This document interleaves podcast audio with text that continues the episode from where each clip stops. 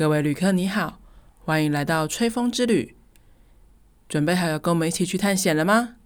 戴好你的耳机，我们就要出发啦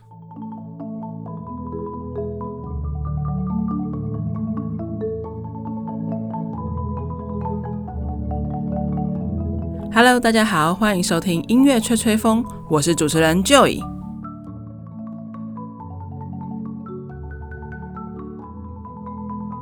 最近大家都有在疯世足赛吗？若是讲到足球，大家想到的足球强国一定少不了葡萄牙吧？所以，我们今天就一起去葡萄牙的首都里斯本走走吧。里斯本是欧洲历史最悠久的城市之一，也是欧洲第二古老的首都。它比其他的现代欧洲首都都还早了好几个世纪开发。早在公元前两百零五年，它就被罗马人统治了，甚至还被凯撒大帝命名为 Felicitas Julia。意思就是祝贺凯撒的意思。在西元一二五六年，里斯本正式成为葡萄牙首都。在地理大发现时代，许多出名的航海家都是从里斯本出发去探险的。十六世纪的里斯本可以说是最辉煌的时期，大量的黄金从葡萄牙的殖民地巴西出发运到里斯本，使得里斯本成为欧洲富甲一方的商业中心。然而，一七五五年的里斯本大地震造成了十万人死亡。重创了城市以及港口，从此里斯本的远洋贸易地位不在，葡萄牙帝国开始示威。一九一零年，里斯本爆发起义，推翻了君主专政，成立了葡萄牙共和国。里斯本拥有丰富的历史建筑，不管是罗马式、哥德式、曼纽式、巴洛克式，到现代或后现代的建筑都随处可见。在里斯本还有两个世界文化遗产，分别是位在港口旁的贝伦塔。以及它附近的杰洛尼莫修道院。贝伦塔原本是里斯本港的防御工事，但随着时间的流逝，贝伦塔不再是防御重镇，后来被当作过海关电报站、灯塔还有监狱使用。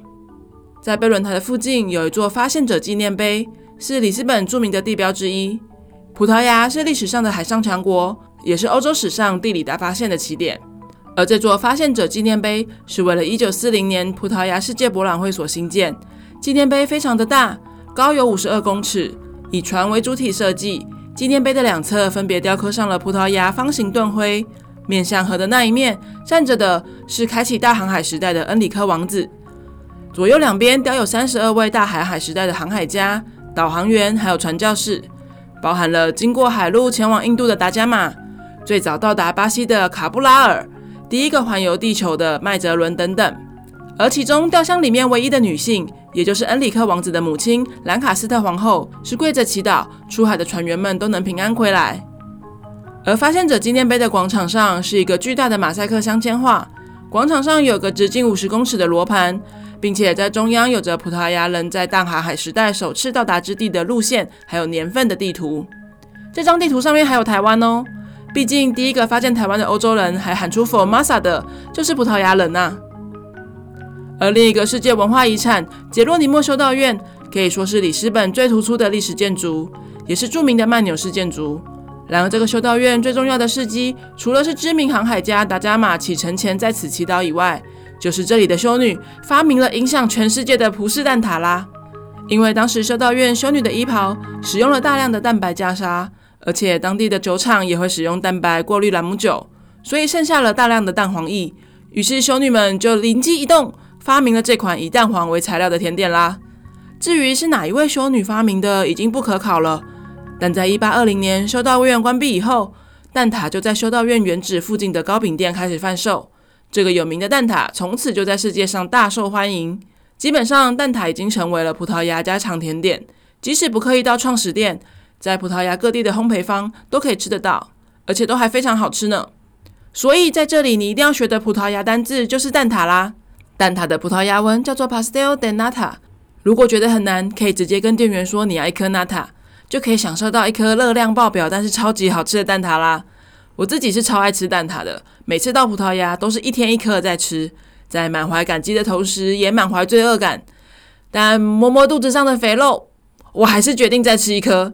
毕竟减肥可以以后再减，但是蛋挞现在不在葡萄牙吃，以后回家就吃不到了哦。而吃完蛋挞以后的热量要如何消耗呢？不用担心，由于里斯本是一个山城，有不少景点都是在山坡陡峭的地方，在各大景点观光的同时，也是考验游客的腿力呢。我自己最推荐的景点不在市区里，而是要先搭乘地铁，再搭乘渡轮，再转公车的室外景点，就是里斯本对岸的大耶稣像。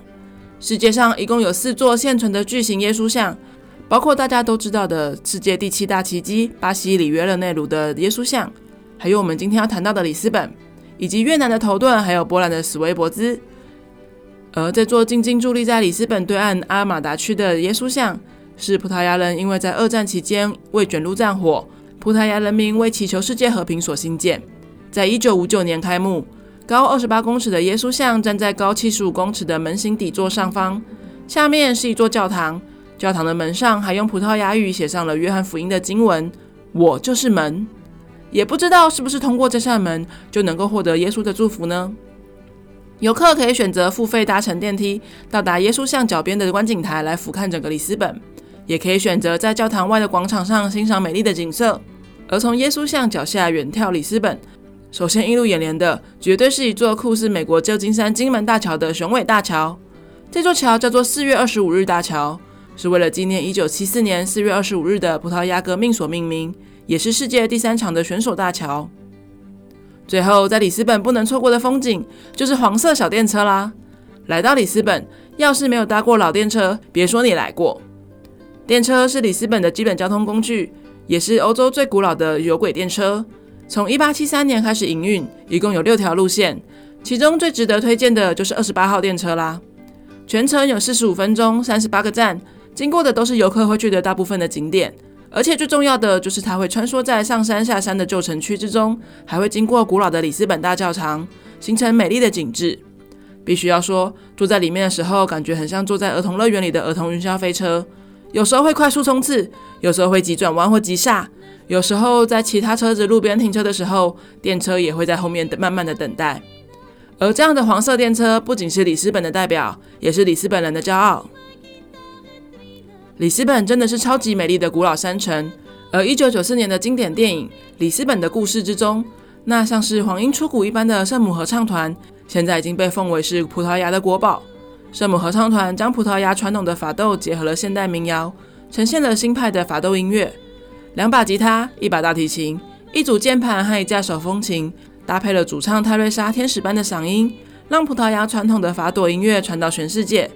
而他们的第一张专辑就是在里斯本的一座废弃修道院里面录制的。你现在听到的背景音乐，就是由圣母合唱团所演唱的《里斯本的故事》里面的配乐。我们今天的节目就到这里告一个段落啦，希望你会喜欢。如果你支持我的节目，欢迎上脸书 Enjoy Studio 粉丝专业帮我按赞分享，也欢迎你把这个节目推荐给你身边喜欢旅游、喜欢音乐的朋友们，让我们来一起分享这个世界的美好。现在每个月我也会跟吃好的友善耕作举办跨界艺术讲座，讲述的内容是音乐、旅游、节气以及饮食。有兴趣的朋友欢迎上 Accupass、Pinkoi 或者是脸书粉丝专页查询报名哦。那我们就下礼拜再见啦，拜拜。